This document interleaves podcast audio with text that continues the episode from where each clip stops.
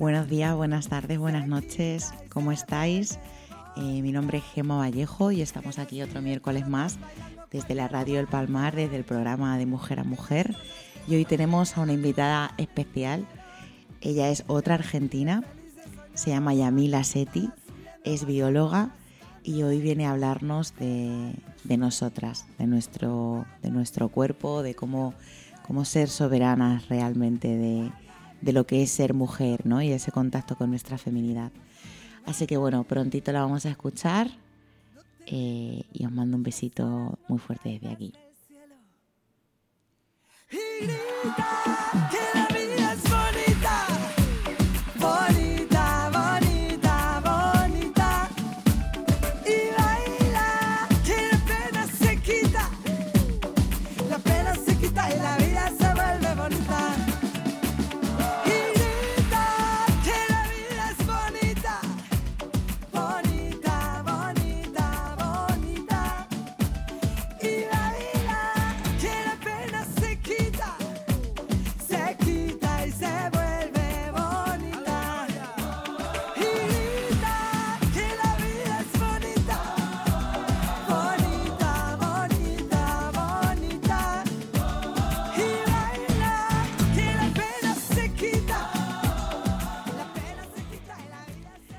Buenos días, Yamila. ¿Cómo estás? Buenas tardes, buenas noches. ¿Cómo están? ¿Bien? Muy bien, deseando escucharte. Bueno, muchas gracias por la invitación. Muchas gracias a ti por venir, Yamila. Gracias. Bueno, Yami, mm, ¿cuánto tiempo llevas aquí en España? Aquí en España llevamos em, casi dos años. Poquito tiempo, ¿no? Poquito. Y con el COVID menos, todo se acortó todo, mucho más, porque se eh, puso en pausa el tiempo. Sí, yo creo que para todos fue un poco eso, ¿no? Sí. ¿De dónde eres de Argentina? Eh, yo nací en el oeste de Buenos Aires, que sería Gran Buenos Aires. Soy casi porteña, pero no soy porteña. y, pero viví toda mi vida en Mar del Plata. Eh, y después estuve viajando bastante y me mudé al sur, a la Patagonia, y mm, mm, después volví a Mar del Plata, entonces soy de muchos lugares. Eres un, alma de muchos lugares, ¿no? Ni de ninguno en concreto. ¿Qué te hizo venir? Bueno, primero que es eh, muy bonito. Eh, Cádiz en general, la cultura es, mm, nos llama mucho la atención nos parece una cultura muy rica, muy eh, asombrosa en, muchos sentidos, además es precioso. Eh, y bueno, vivir en España tiene sus, sus beneficios este, en cuanto a la estabilidad económica, más allá de que eso es bastante relativo siempre. Pero mm, también otra cosa es que la gente es bastante respetuosa, Em, bueno, nos sentimos más seguros acá. Yo tengo una hija pequeñita y ella va a la escuela caminando y vuelve caminando con, nosotros y eh, es muy agradable el día a día. Entonces, bueno, como que elegimos eso también. Bueno, veo que hablas todo el rato en plural, ¿no? Aquí viniste con, con un amor. Sí, vine con mi compañero de hace siete años casi. Eh, mi alma gemela, por decirlo de alguna manera, y con mi hija pequeñita, con nuestra hija. ¿Qué edad tiene? Chanten tiene eh, casi cuatro años, pero ella se vino un poquito antes de los dos años, con lo cual eh, ya es casi andaluza. Sí. Además, a mí me encanta ese tipo de mix cuando van creciendo las nenas y en su casa escuchan argentino, pero en el cole escuchan barbateño. Salen unos, unos mix muy guays. Muy buenos, sí. Bueno, Yamila, a mí me apetece preguntarte mucho por tu vida personal, la verdad. Pero bueno, también voy a preguntarte un poquito por la profesional porque creo que también nos puede aportar mucho en este, en este programa y me gustaría preguntarte a qué te dedicas. Bueno, yo en principio soy bióloga y me dedico a trabajar con mujeres. Me dedico a trabajar la naturaleza femenina, ¿sí? por decirlo de alguna manera, en términos generales. Específicamente, ahora estoy trabajando en la salud hormonal autogestiva. Mm. Eso quiere decir todo lo que podemos hacer, que nunca nadie nos cuenta, para recuperar eh, nuestra salud hormonal, nuestro equilibrio hormonal, nuestro balance hormonal. Que en general, cuando hay un desbalance hormonal, lo que hace la medicina convencional es, bueno, falta, mm, faltan estrógenos, te damos estrógenos. No buscan las razones por las cuales faltan, o lo mismo con la progesterona, con otras hormonas que implican el ciclo no solamente las hormonas propias del ciclo menstrual, sino aquellas que lo rodean, como por ejemplo las hormonas de la glándula tiroides. Em, yo empecé con esto porque en realidad necesitaba recuperar mi salud hormonal eh, y fui haciendo el trabajo, pude hacerlo, ahora estoy bastante este, equilibrada, ¿sí? Siempre es un equilibrio dinámico, eso hay que saberlo también podemos hacer muchísimas cosas para que ese equilibrio se recupere. Hay mujeres que han pasado de tomar hormonas a poder dejarlas, hay mujeres que han pasado de tomar, eh, de, tener hipotiroidismo a suplementándose y además haciendo cambios eh, significativos en su vida, simplemente dejar de tener este, señales de que la tiroides funcionaba mal. Eh, y siendo que además, en general, como las hormonas influyen en nuestro comportamiento, también esta mujer se encuentra con, con una versión de sí misma mucho más en eje con lo que realmente es.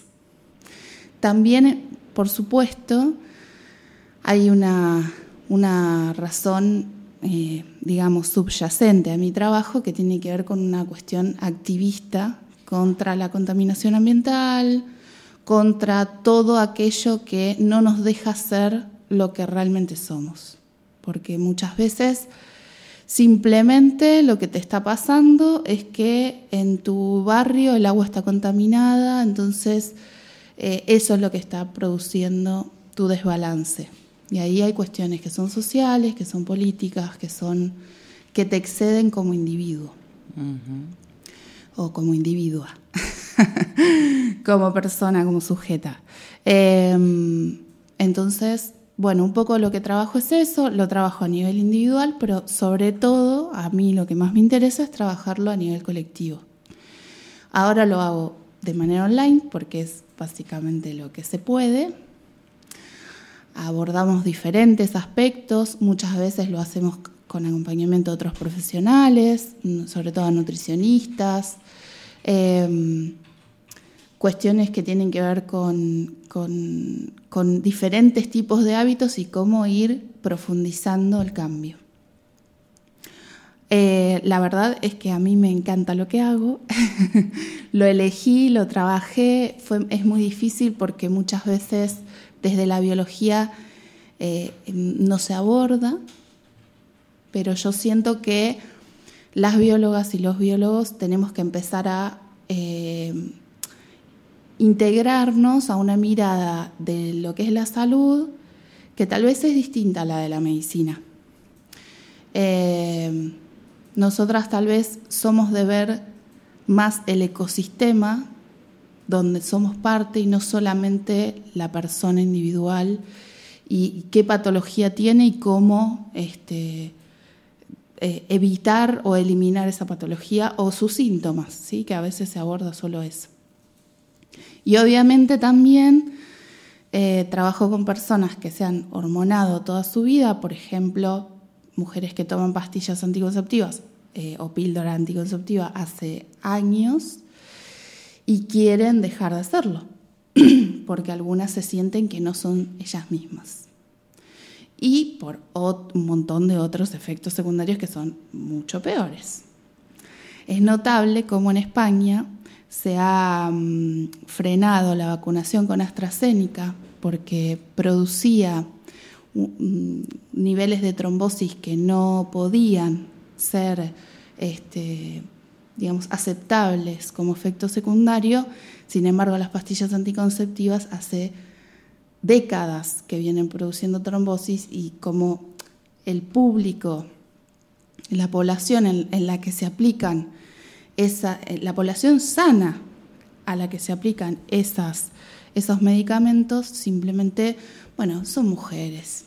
Bueno, si alguna se muere, mejor, por lo menos no quedo embarazada, ¿no? Entonces, como buscar también eh, reconocer nuestra propia naturaleza, reconocer nuestro ciclo, que es individual, que es personal, y cada signo, cada biomarcador de ese ciclo, poder también eh, buscar la manera de que sea una aliada, un aliado, en este caso, nuestro ciclo, y no algo que tenemos que evitar. Yo creo que sobre todo también, Yamila, eh, ya no solo trabajar activamente porque cada, por nuestro propio bienestar, el individual, que al final es el bienestar del colectivo, sino también formarnos en todo esto, porque yo como mujer, recién ahora que tengo 28 años, es cuando estoy empezando a entender que esa escucha y esa, em, ese saber, ¿no? Cómo funciona mi cuerpo por dentro, eh, me aporta bastante más salud que cualquier otra cosa eh, en la vida, ¿no? O sea, y al final mm, creo que es muy importante la labor de, enseñarnos, ¿no? De informarnos, de ofrecernos todo ese conocimiento que se nos ha, no, no sé si se nos ha ocultado, desde luego no se nos ha ofrecido. De generación en generación parece que no ha fluido bien el traspaso. Y en la escuela pública, por supuesto que tampoco, ¿no? Y además es interesante lo que comentas sobre el tema de la píldora, ¿no? Que hay como eh, es como otro tema, ¿no? Eh, ya nos has contado que el tema del activismo y todo esto es como como otro tema, ¿no? El por qué, oye, esto lleva dañándonos a las mujeres toda la vida. Pero bueno, parece que no, no pasa nada porque al final nosotras somos las responsables de, bueno, pues de evitar un futuro embarazo. ¿no? Son nosotras y solamente nosotras. Y las alternativas son las que son, ¿no? Al final es. Yo lo llamo doparse, Yamila. Exacto. lo llamo doparse. Sin dudas. Pero bueno, me, apetecía preguntarte mucho también eh, por esa decisión. Tú eres bióloga, eh, has estudiado una carrera y bueno, yo también sé lo que es estudiar una carrera y, bueno, tener que elegir, ¿no? Decidir. eh, ¿Cuándo eliges y por qué? Que todo tu conocimiento lo ibas a volcar para ayudar a las mujeres? Eh, bueno, en mi país, en Argentina, en un momento mm, de, del mandato del anterior presidente, no, la anterior, no la voy a nombrar porque muchas veces surgen suspicacias, aunque estamos en otro país, pero aparece la ley de educación sexual integral, a mí me pareció un paso increíble que estábamos dando.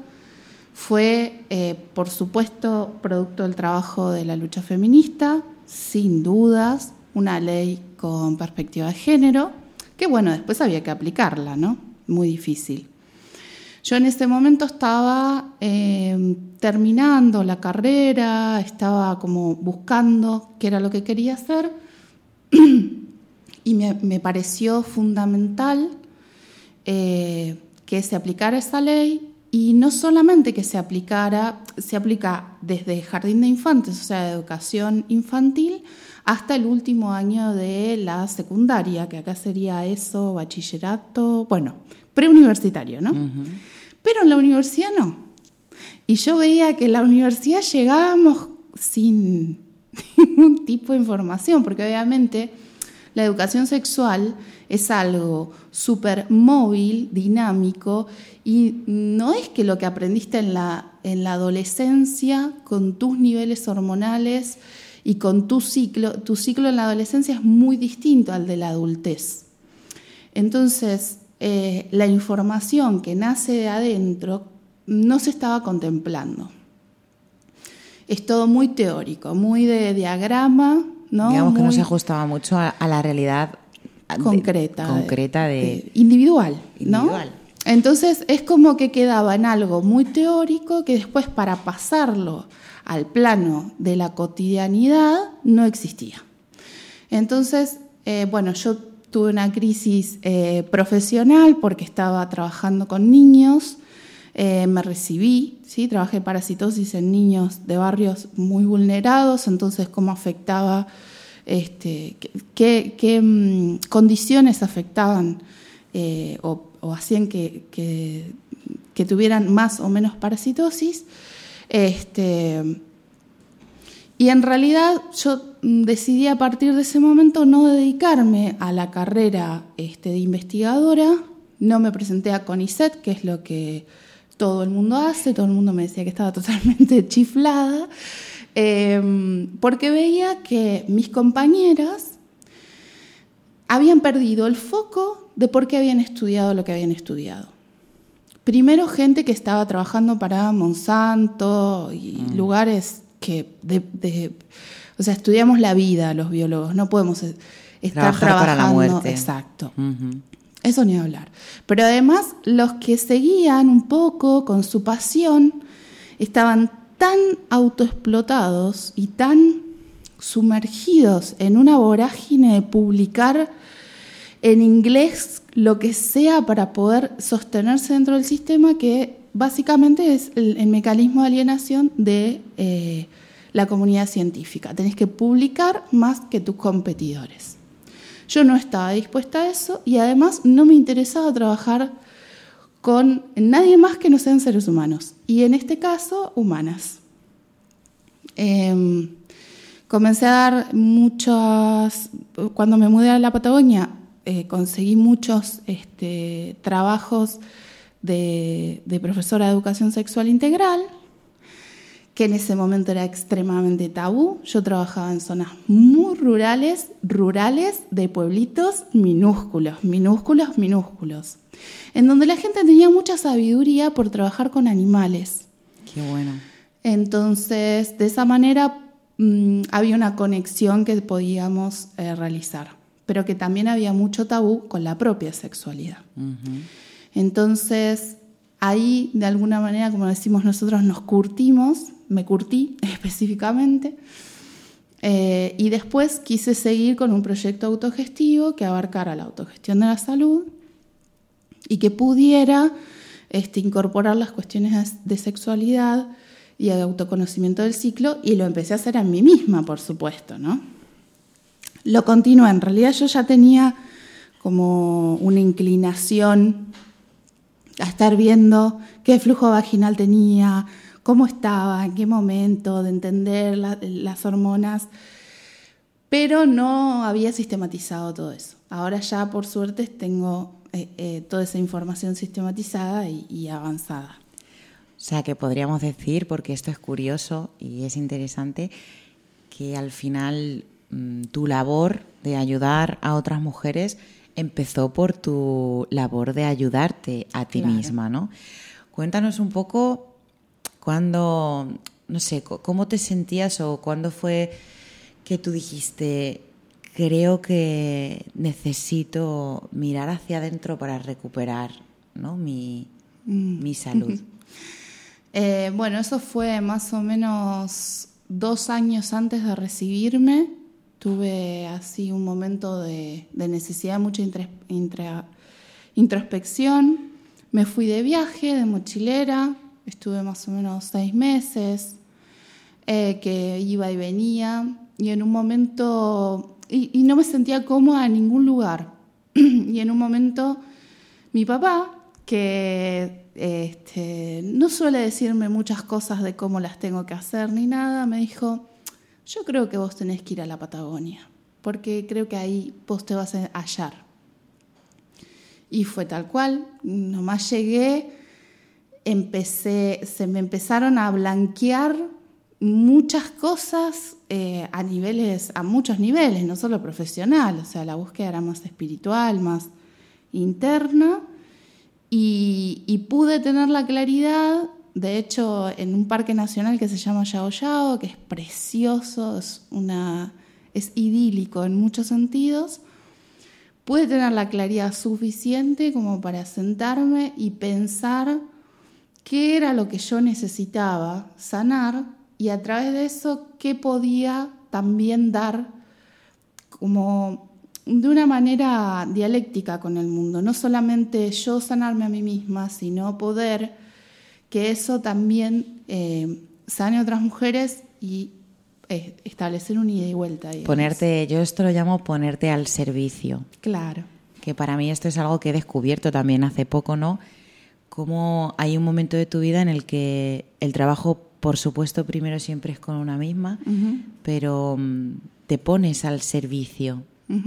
Y tú te pusiste al servicio tanto de ti misma como podríamos llamar como en el trabajo de, yo lo llamo el trabajo del femenino, ¿no? Al fin y al cabo creo que es algo que ahora mismo está recobrando muchísima fuerza, que era necesario también y que nos está llevando precisamente a un punto, como yo comentaba antes, ¿no? De soberanía interna, que esto me, apetece que, que profundicemos un poco en este concepto porque a mí me gusta, o sea, yo siento que, que, sé, que lograr esa capacidad de escucha, como tú nos hablabas, y poder recuperar tu salud a través de, del pleno entendimiento y supongo también que la, de la decisión ¿no? y de la elección de lo que es bueno para mí, de lo que no es bueno para mí, de lo que me hace sentir bien, de lo que no me hace sentir bien, que también elegir, oye, es algo que nos ha costado muchas batallas internas y externas.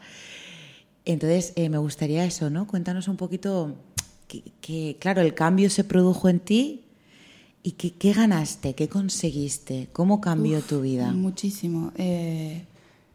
180 eh, grados. Eh, lo que empecé a hacer es a calibrar los satélites internos. Eso fue lo que empecé a hacer.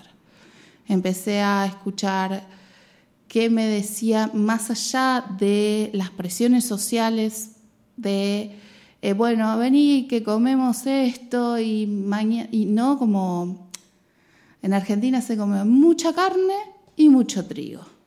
Es como un domingo es carnívoro y con gluten a tope y azúcar.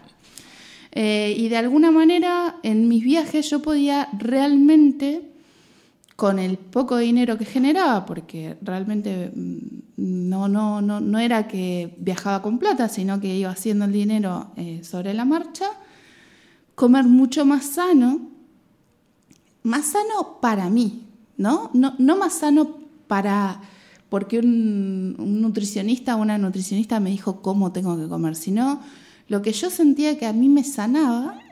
Un nivel de escucha bastante, bastante fuerte. Claro. Poder entender qué te pide tu cuerpo para ingerir y qué importante es. El, el, eh, además, la mm, poder como realmente también hacer el esfuerzo de resistir a la tentación, pero sin que sea eh, un sacrificio. Así que sea por motivos estéticos ni, ni sociales. No era, no era el objetivo, no me interesa. De hecho, yo dentro del activismo hay una, parte, de alguna manera, que mm, entiendo que la gordofobia nos nubla la capacidad de entender que una persona que es gorda no necesariamente está enferma. Eso no quiere decir que tal vez si ajusta algunas cosas, por decantación termina bajando o subiendo de peso. Eso, pero es una consecuencia, no es el motivo por el cual.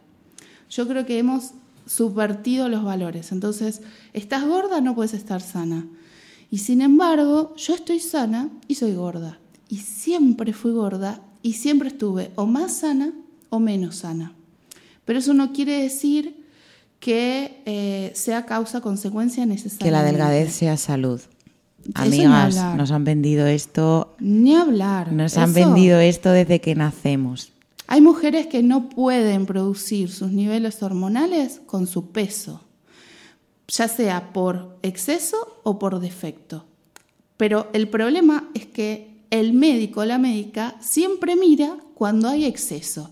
Pero cuando hay defecto, bueno, si estás dentro de la tablita, ¿no? Bueno, no importa si tu peso en realidad deberías pesar unos 5, 6, 10 kilos más, porque, bueno, sí, dentro de los valores de tabla estás bien, pero no es tu peso. hay mujeres que para poder producir sus niveles hormonales tienen que engordar. Y tienen que engordar no es, eh, uh, bueno, a ver qué cosa voy a comer horrible. No, no, empiezan a comer simplemente lo mismo que estaban comiendo, pero tal vez un poco más, sin tanta presión, ¿no? Ahí, bueno, entra todo lo social, lo familiar, bueno. Todo eso que ya sabemos eh, y que iremos desgranando en otro momento también. Em, entonces, un poco mm, la idea o lo que a mí me produjo poder eh, sintonizar mejor con lo que yo sentía fue que pude empezar a, entender, no solamente con la alimentación, sino con las relaciones, con el tipo de eh, hábitat en, el que yo quería estar, eh, lo que ya elegía o lo que no elegía, lo que sentía que tenía que hacer con mi vida también. O sea, fue un cambio súper integral, que fue de a poco. Y también quiero como hacer una salvedad que para mí es importante, porque muchas veces em, con esto de las redes sociales, las mujeres que trabajan este, lo femenino o la salud hormonal aparecen como impolutas, ¿no? Como esto de nunca eh, tienen una, nunca decaen, ¿no? Como nunca eh, se permiten, ¿no? Y eso también es esclavitud en algún punto. Como eh, el cambio tiene que venir de adentro. Si vos tenés que mantener una imagen porque tenés un Instagram, estás otra vez volviendo a ponerte encima un montón de problemas que en realidad estamos tratando de superar. La idea es que nada te condicione. Y que si te condiciona algo, aceptar ese condicionamiento y poder trabajarlo. No hacer como, bueno, no, lo que pasa es que yo no puedo salir en una foto comiendo asado cuando eh, yo estoy eh, hablo de la salud hormonal. Bueno, tal vez ese día está bien. Claro. Em, y entonces, un poco también volver a ser lo más reales posible, lo más auténticas, auténticas posibles. ¿no? Como esa es la verdadera para mí soberanía. No es hacer todo de manual perfectamente porque la, verdadera eh, necesidad o la verdadera soberanía viene desde adentro. Esto no se puede comprar. Yo no te puedo vender un paquete. Muchas veces la gente me dice, ¿qué hago? o estoy podría estar cansada o estoy podría de tomar de pastillas. ¿Qué hago? Bueno, ¿y vos cómo te querés sentir tal vez? ¿No? Como, ¿qué es lo que querés sentir? Bueno, entonces vamos a empezar a buscar herramientas. Hay herramientas que vas a usar, hay herramientas que no vas a usar, o hay herramientas que vas a usar ahora y después no.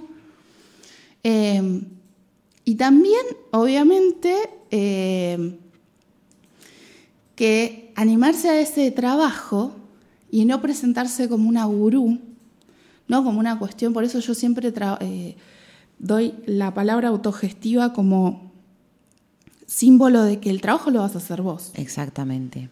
Yo te digo, eh, te cuento cuáles son todas las herramientas que existen en el mundo. Pero el trabajo. Y te acerco y te doy la información, pero al final el trabajo, el transitar, es tuyo. Es tuyo. Pero me ha gustado mucho lo que has dicho, Yamila, eh, porque al final, ya, yo llevo unos días que siento que es eso y lo hablo con las chicas también, que mm, eh, poder entender tu cuerpo, escucharlo, porque al final a nivel hormonal podríamos decir que también es el reencuentro con tus emociones, ¿no? También. Tal cual. Y eso creo que se nos ha negado mucho también, es muy importante.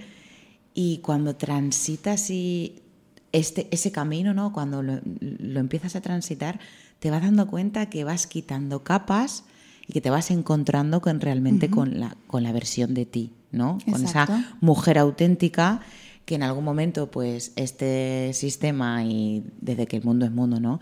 Nos intentó adoctrinar, que fuésemos todas iguales, que todas diésemos, hiciésemos lo mismo. y lo bonito es volver a ti realmente, ¿no? Y descubrir qué mujer eres tú, ¿no?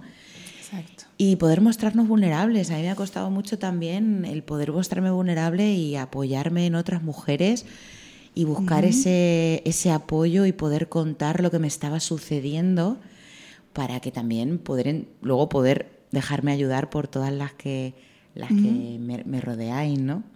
Pero me ha, me, ha, me ha gustado mucho una cosa que has dicho, Yamila, porque yo creo que eso también es interesante sacarle un poco de chicha.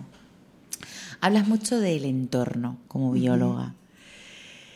Em, y del ecosistema, ¿no? Al fin y al cabo creo que tenemos un ecosistema interno y un ecosistema que nos envuelve o que nos rodea, ¿no?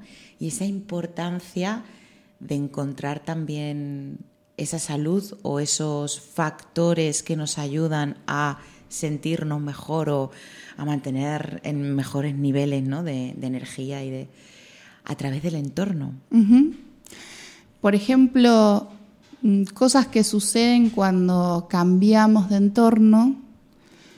La primera de las, de las fuentes de conflicto con una misma, en general suele ser la familia. La familia que está ahí machacando que estás gorda o que estás flaca, o que si tuviste, tenés hijos o no los tenés, o si eh, incluso sobre tu identidad sexual, a veces no de una manera em, específicamente maligna, digamos, pero sí a nivel inconsciente o consciente, muchas veces genera una opresión que es imposible de evitar. Porque además lo que te dice tu mamá o lo que te dice tu papá o tu tía o tu hermano o tu hermana, muchas veces tiene un peso muchísimo más fuerte que el que tiene eh, que te lo diga alguien por la calle, por ejemplo. Eh, entonces el entorno, muchas veces no podemos sanar en el mismo entorno en donde nos enfermamos. Entonces el entorno no solamente es el lugar. Por ejemplo, yo elijo ahora vivir en el campo. ¿Por qué? Porque la verdad es que siempre, toda mi vida, me sentí mejor viviendo en el campo, aunque soy una chica de ciudad. Em, pero no solamente tiene que ver con eso, y no, solamente, y no tiene que ver con alejarse de la familia, sino darse la distancia suficiente como para poder tener una relación en donde vos puedas poner los límites que necesites para ser la persona que, que querés ser.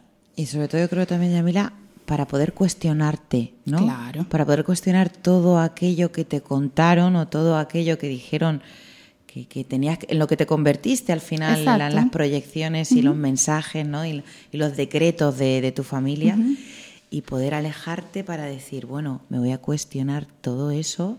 Todo, todo, incluso cosas que vos estés de acuerdo. Sí, totalmente. Como todo, sí, no estoy de acuerdo, pero igual lo voy a cuestionar. Porque de esa manera no solamente construimos una identidad nueva, y creo que tiene que ver un poco también con llegar a la madurez. Esto que vos decías de convertirnos en aquellas que sacarnos estas capas y realmente poder ser quienes creemos que somos, quienes auténticamente sentimos que somos, para mí significa llegar a la madurez, pero no tiene que ver ni con los años, ni con eh, tener eh, los hitos marcados del coche, el perro, el auto, los hijos. Y, no, eso no tiene nada que ver. Vos podés ser soltera y seguir saliendo todos los días de copas con tus amigas pero haber llegado a la madurez. Em, lo que yo siento es que muchas veces, esto que vos decías también, de, yo recién ahora con 28 años puedo, bueno, hay mujeres que me contactan con casi 70 y están tratando de entender. De entenderse. De entenderse porque se separaron del marido y ahora están con un hombre nuevo y están empezando a tener una sexualidad totalmente distinta y no pueden creer que el sexo era tan bueno, por ejemplo. Y cómo poder, y, si, si, está bien. qué alegría que te contaste por eso, ¿no? Pero te preguntan, oye, ¿está, ¿está, bien esto? Claro, como diciendo, eh, ¿tengo algún problema? ¿Vos qué decís? Y obviamente eh, también por lo contrario, ¿no? Por supuesto. Pero muchas veces eh, queremos apurarnos en el autoconocimiento porque de alguna manera lo sentimos necesario y no es lo mismo empezar este camino a los 20 o a los 15, que ya hay mujeres que empiezan mucho más temprano porque ya hay otros círculos eh, feministas y círculos de mujeres que empiezan más temprano. Pero esas mujeres incluso van a, van a hacer un camino no, que no va a ser lineal. Incluso va a haber momentos en donde se van a rebelar contra ese camino, aunque sea elegido, porque de alguna manera necesitan también, la rebeldía es necesaria para el autoconocimiento, es fundamental. Y después, con respecto al entorno, volviendo un poquito a eso, también hay cuestiones de contaminación ambiental que hay que empezar a volver a, empezar a machacar mucho. Y ni siquiera es contaminación ambiental. Es el jabón que te compras, el gel de ducha que te compras, el shampoo, todos los productos de limpieza, todos los productos que usamos. Ahora encima con el COVID, peor, ¿no? Sí. Eh, todo eso es ambiente también, todo eso es entorno, ¿no? todo eso afecta y altera nuestros niveles, eh, nuestra salud en general. nuestra salud en general, pero nuestros niveles hormonales específicamente porque hay disruptores endocrinos, que son moléculas que básicamente simulan ser hormonas y de alguna manera interfieren con la comunicación hormonal mm, natural de tu cuerpo. Entonces producen, por ejemplo, hasta menopausias precoces.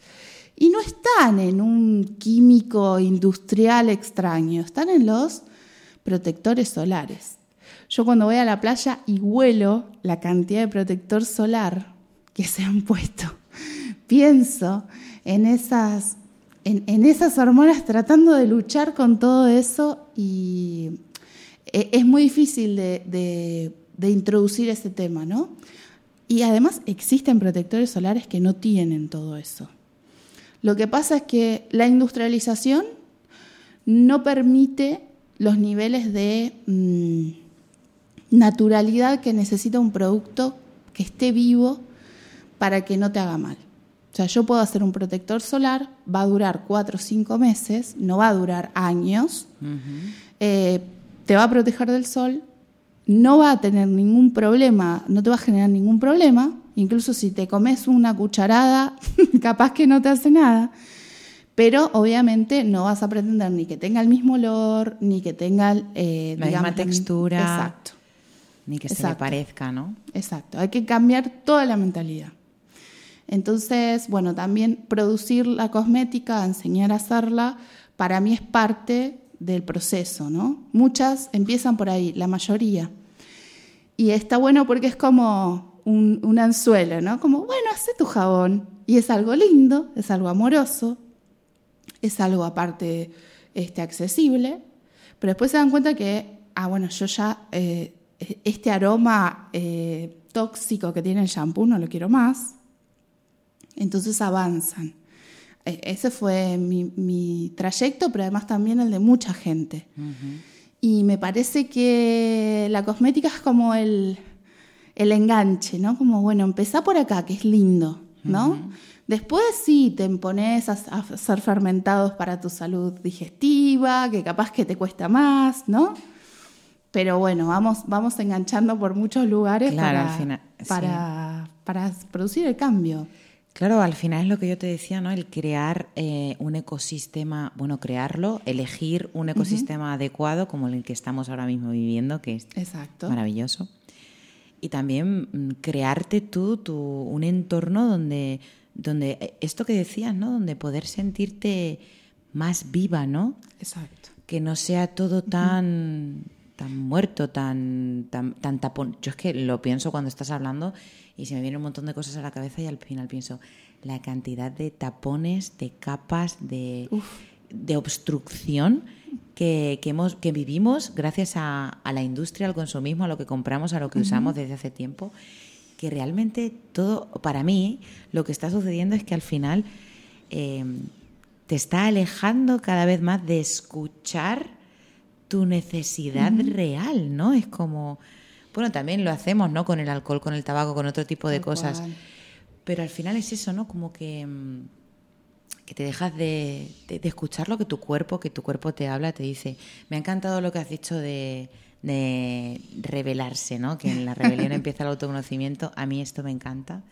Siento que es verdad, siento que es real, ¿no? Porque es lo que te digo, nos han nos han hecho, ¿no? Nos han configurado, nos han marcado el camino y además nos han marcado las directrices de nosotros con nosotros y de nosotros con el mundo. Entonces, sin esa revelación, sin ese cuestionamiento, sin ese, oye, que yo, no sé, no, no me apetece seguir por esta vía, pues no podríamos llegar a ser completamente auténticas. Exacto. Es que además la, mm, yo sé que mi hija, por ejemplo, se va a tener que revelar a todas estas, este, a, toda nuestro, nuestra forma de vida. Y tal vez en su revelación termine siendo funcionaria pública. Bueno, perfecto. Si eso es lo que quiere, está perfecto. A veces malinterpretamos igual la rebeldía y la interpretamos como necesariamente oposición. Yo en un montón de cosas me revelé eh, en, los valores o en los ideales familiares, pero muchísimas las, aún revelándome, las adopté, por ejemplo. Las adopté como propias, pero no es lo mismo adoptarlas a nivel inconsciente porque ya te vienen, dadas, que elegirlas. Que elegirlas. Entonces, no siempre es por oposición. A veces sí, pero a veces en realidad deberíamos como mm, comprender que si algo desde adentro nos, llama a que, bueno, es auténtico tuyo, por más que lo haga tu familia, bueno, es propio, ¿no? Como no siempre que sea totalmente opuesto. Em, y esto de, volviendo un poquitito a, la cuestión del entorno, también em, buscar eh, no solamente los lugares a donde vivir, sino también los círculos. Las personas. Las personas. No solamente es tu familia o los círculos, las maneras en las que nos relacionamos. Nosotras ya no podemos solamente eh, cantar flamenco y tomar alcohol. Me encanta, pero eso puede ser, me, parece a mí que lo que necesitamos es que eso sea una parte. Y que después podamos expresar nuestra vulnerabilidad, eh, como lo hemos hecho un montón de veces, eh, podamos abrirnos a las otras personas y que no sea solo, digamos, la, mm, la alegría, sino que también se le dé lugar a otras emociones. Si no termina siendo también un poco superficial, ¿no? Solo eso. Solo eso. Igual también nos enseñaron cómo a relacionarnos un poco así, ¿no? Claro. Y de, ay, qué bueno, la, qué bueno, viene, viene la, que está siempre feliz, ¿no? Sí. Eh, yo tenía una, una conocida que siempre sonreía y ya parecía un poco no solo forzado, sino como muy una postura, ¿no? Y en un momento yo me animé a preguntarle, le digo, vos mm, no estás triste nunca, pero no por el hecho de que quiero que estés triste, ¿no? Como, ¿cuándo lloras? Es que yo para llorar me oculto. Y a mí eso hace añares de esto, de ¿eh? añares. Fue como una revelación que dije, claro. Porque esta chica que es divina brasilera, una diosa toda que vos decís es una diosa, es una diosa eh, perfecta. Claro, esa chica no podía mostrarse por fuera de esa sonrisa. Necesitaba seguir siendo esa diosa perfecta. Ay, Dios mío, qué opresión. La verdad es que ya me están saliendo cosas muy bonitas porque eh, han sido unas semanas muy intensas. y todo esto, sí, a nivel emocional parece que no. y todo esto, el tabú de, de llorar, ¿no? Y el tabú también de, de, esta necesidad que tenemos de que nos aprueben los demás. Claro. Entonces necesitamos mostrarnos eh, como lo, lo, perfectas que nos quisieron crear, ¿no? Exacto. Entonces, eh, bueno, la verdad que aquí saldría un montón de conversaciones eh, muy bonitas y muy interesantes, pero quiero recalcar una cosa que me ha encantado, que también va al hilo con lo que estoy diciendo ahora, que, que al final revelarse, tú decías, no necesariamente es oponerse, pero revelarse es elegir. Y fíjate que nosotras hemos tenido que revelarnos para poder sentirnos eh, libres de elegir. O sea, el proceso, el proceso para que la mujer eligiese ha tenido necesariamente que tener una revelación previa, ¿no? Y yo creo que esto nos debe hacer reflexionar, ¿no? Es decir, nos hemos tenido que revelar para elegir. Exacto. De dónde venimos, ¿no?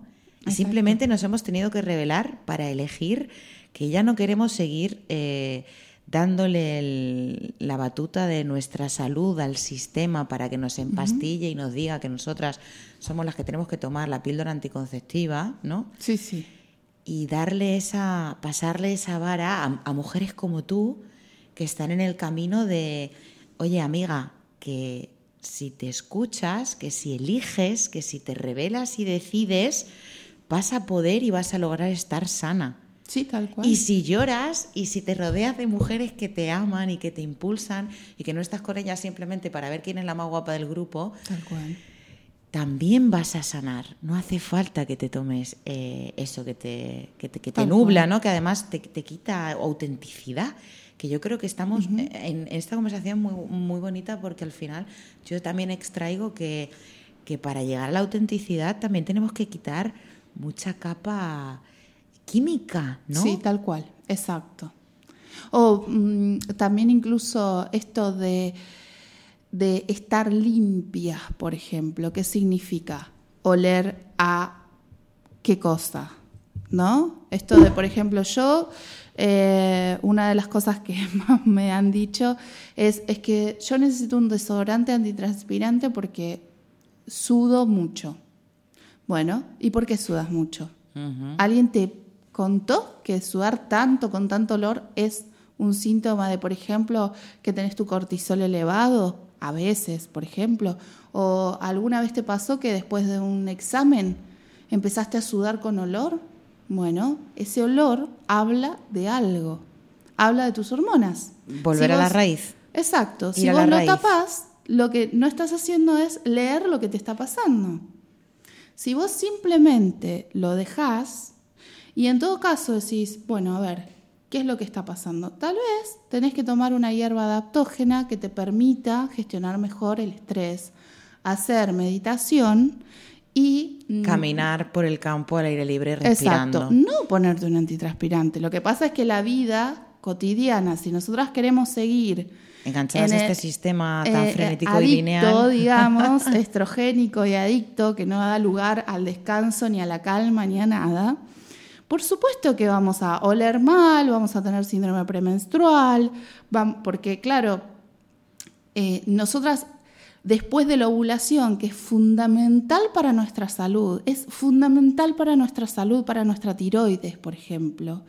Si nosotras no nos dejamos ovular tomando pastillas, arruinamos, desequilibramos todo nuestro sistema hormonal. Y nuestra propia naturaleza. Y nuestra propia ah, naturaleza. Pero además, si no ovulamos, no producimos progesterona. Y la progesterona es la hormona de la calma, de estar tranquilas post-ovulatorias hasta después de la menstruación, nosotras tenemos que bajar 10.000 revoluciones. Totalmente.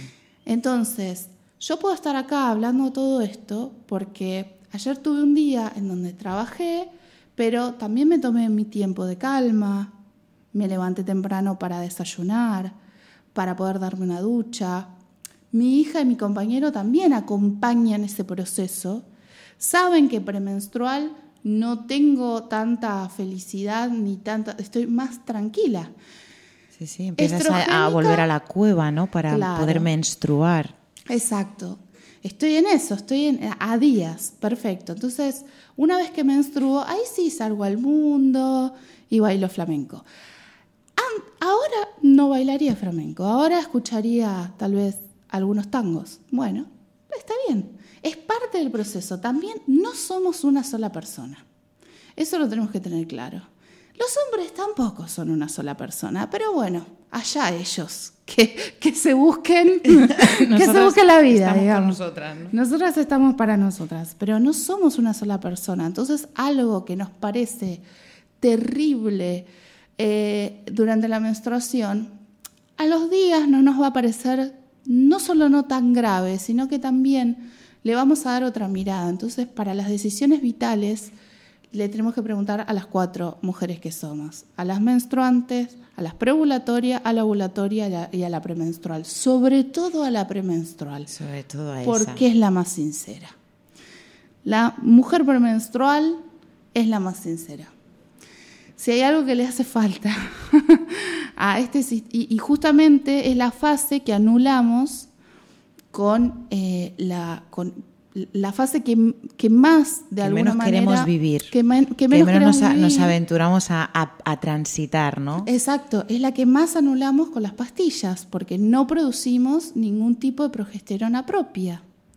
Entonces, de alguna manera, eh, esa progesterona que nos permite gestar, no solamente es para gestar, sino también es para poder eh, tener los niveles de calma que necesitamos. O sea, hay interacciones que son muy concretas y que simplemente las anulamos.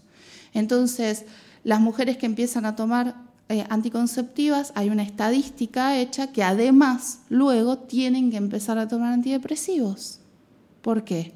Porque claro, no estamos produciendo los niveles hormonales que necesitamos para que nuestro GABA del, cerebro, digamos, nuestros neurotransmisores que nos dan la calma, que nos permiten llegar a ese nivel de calma, no, estén, no, están en esos niveles suficientes. Eh, ya mirás que estamos viendo a ver si vamos a poder seguir un poquito más adelante con el programa o no. Tenemos que cortar. Perfecto. Me encanta lo que estabas contando últimamente porque, o sea, ahora porque además eh, es eso, ¿no? Un poco volver a la raíz. Con las anticonceptivas se sigue tapando lo que realmente sentimos. Y bueno, hay como mucha sanación interna de, volver ahí, ¿no? Y nuestra raíz precisamente es nuestro útero. Y poder vivir o experimentar ese, ese camino hacia la autenticidad del que hablábamos o revelarnos desde ahí, desde el conocimiento de nuestros ciclos, el conocer a las cuatro mujeres que viven en nosotras, el, el, cómo varían nuestras emociones, cómo nos sentimos, cómo no. Creo que es eh, lo más eh, importante e interesante de todo esto y creo que es un mensaje que, que, puede calar, ¿no? Eh, chicas, revelemos, no, pues empecemos a decidir. Y sobre todo en este sistema que no nos lo permite, ¿no? En esta línea, en esta línea continua de frenetismo y actividad que no nos permite a nosotras las mujeres que no podemos sostener esa línea continua de frenetismo y actividad porque nuestro cuerpo no lo necesita ni lo quiere ni es posible. Bueno, Yamila, tenemos que dejarlo aquí. Muchísimas gracias por intervenir a este programa y por venir a conocernos. Muchas, muchas, muchas gracias por la invitación. Gracias a ti. Bueno, nos vemos la semana próxima de nuevo en el programa de Mujer a Mujer en la radio del Palmar. Eh, hoy lo dejamos aquí y, y nos vemos la semana que viene.